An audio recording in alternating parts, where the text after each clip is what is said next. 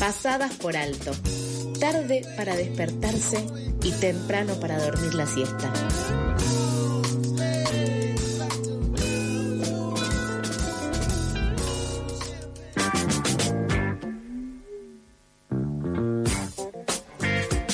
Horas 20 minutos. Llega el momento de la nota del día sobre quizás el tema del día y del escenario político en lo que queda del año y lo que irá del 2023. Ayer se condenó la vicepresidenta a seis años de prisión e inhabilitación especial perpetua para ejercer cargos públicos por administración fraudulenta en perjuicio de la administración pública con la obra pública en Santa Cruz. Este fue el fallo del Tribunal Oral eh, Federal 2, que no está firme y que por ende no será de cumplimiento inmediato. Eh, y para desarrollar este, esta noticia, eh, estamos en comunicación con Eduardo Barcesat, un abogado constitucionalista aquí al aire de FM La Tribu. Eduardo, buen día, aquí Nicolás y todo el equipo de Pasás te saluda. Bueno, Eduardo, eh, contame un poco qué sensaciones te deja este fallo, qué sigue y qué panoramas ves para las futuras apelaciones. El fallo es absurdo desde el punto de vista jurídico, no arbitrario, absurdo. Este, primero porque rechaza, fue el punto primero, valga la redundancia, del resolutorio que se conoció ayer, las nulidades planteadas por la parte, de la cual la más importante y que es la única que voy a abordar, es que este caso ya había sido resuelto con sentencia confirmada en la jurisdicción de la justicia federal de la provincia de Santa Cruz. Este, por lo tanto, la reapertura de esta causa ya fue un absurdo, una ilegalidad que quebranta ese principio de jerarquía constitucional de la inviabilidad de la doble persecución penal, más conocido como el nevis in idem, ¿no? Bueno, esto solo tendría que haber dado punto final a esta causa. Después viene el tema de la responsabilidad a la cual ingresan. Descarta el tribunal la figura de la asociación ilícita, porque obviamente convocaría una especie de aquelarre institucional porque todos los actos jurídicos entonces caerían por esta nulidad absoluta e insanable que es la presunta comisión de un delito. Entre ellos los nombramientos de los tres jueces y de los dos fiscales, ¿no? Con los que estarían cerruchando el piso. Bueno, condenan entonces por administración fraudulenta, y esto es lo más grotesco todavía porque para condenar por administración fraudulenta tenés que tener el dominio del hecho, es decir, manejar los fondos, para decirlo de la manera más sencilla, ¿no? Este, resulta que eh, estos, estas obras públicas se aprueban en el plan eh, de la ley presupuestaria anual, no han citado a ningún legislador como imputado, porque si dieron su voto favorable, supuestamente son partícipes de un obrar delictivo, ninguno de ellos fue convocado a juicio.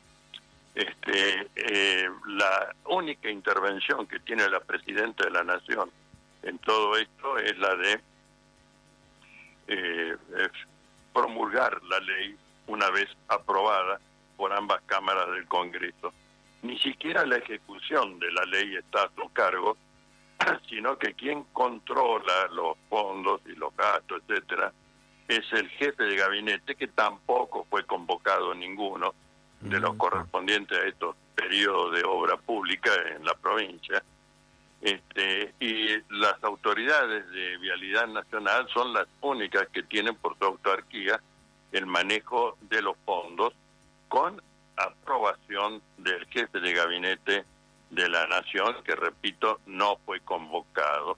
Bueno, este, en esas condiciones, decir que alguien eh, desvió fondos, eh, desvió, esta es la figura, para beneficio propio o de terceros, bueno, eso es absolutamente materialmente imposible. De modo que es una sentencia que, repito, califica no ya como arbitraria, sino como sentencia absurda. Este, bueno, em, la inhabilitación a perpetuidad no está prevista en la Constitución para casos de corrupción económica.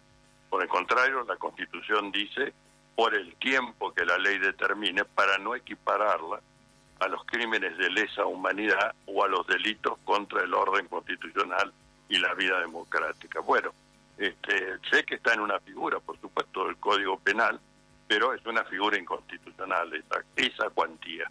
Y es la única vez que yo conozco de una inhabilitación a perpetuidad, ¿no? Bien, sí. Eh, quiero aclarar lo siguiente, esta sentencia recién se van a conocer sus fundamentos en marzo del año entrante, la primera quincena aproximadamente. De ahí empieza el plazo para los recursos ante la casación federal. Todo eso va a llevar el 2023 limpio, limpio, probablemente buena parte del 2024. Supongamos que alguna de las partes no está satisfecha con la resolución que dicte la casación, irá en queja, eh, perdón, en, por recurso ante la Corte Suprema de Justicia de la Nación, porque es materia eminentemente federal, hay autoridad federal, hay normas federales en juego, bueno, va a la Corte sí o sí. Este, allí el plazo, no sé, la Corte siempre dice que no tiene plazo, pero previsible a ojo de buen cubero, yo diría dos años más, de manera que estamos hablando de una muy lejana fecha para que se este, consagre aquello que conocemos como sentencia definitiva con autoridad de cosas juzgadas. Sin perjuicio de esto, ya ahora, ahora las defensas técnicas pueden este, reclamar ante la Comisión Interamericana de Derechos Humanos y la Comisión de Derechos Humanos de Naciones Unidas por violación de los respectivos pactos internacionales dado que este eh, fallo es privación de jurisdicción idónea. Así que podría haber dos frentes de eh, eh, cuestionamiento que son totalmente independientes porque siempre han dicho los organismos, tanto el internacional como regional, que ellos no son una instancia más, sino que analizan al momento que se perpetra una violación, en este caso al principio de la defensa en juicio y del adecuado eh, servicio de justicia, bueno, listo, ya ahí pueden intervenir y decir lo que tengan que decir, que es la anulación eh, del fallo y por lo tanto obligar al Estado argentino a tramitar un nuevo proceso con arreglo a las normas de la Constitución y de los tratados internacionales de derechos humanos. Y bueno, todo esto configura el panorama que se abre y creo que este, lo que queda es la sensación de asco de que todo esto se ha hecho nada más que para inhabilitar la presencia electoral de Cristina en plenitud, en plenitud porque puede presentarse, pero obviamente va a pasar como le ocurrió a Lula en Brasil, que salga un Bolsonaro, que acá en la Argentina tenemos varios, a decirle, ¿cómo un condenado se va a presentar a hacer el más alto cargo? la presidencia de la nación o el cargo de legislador, el que puede.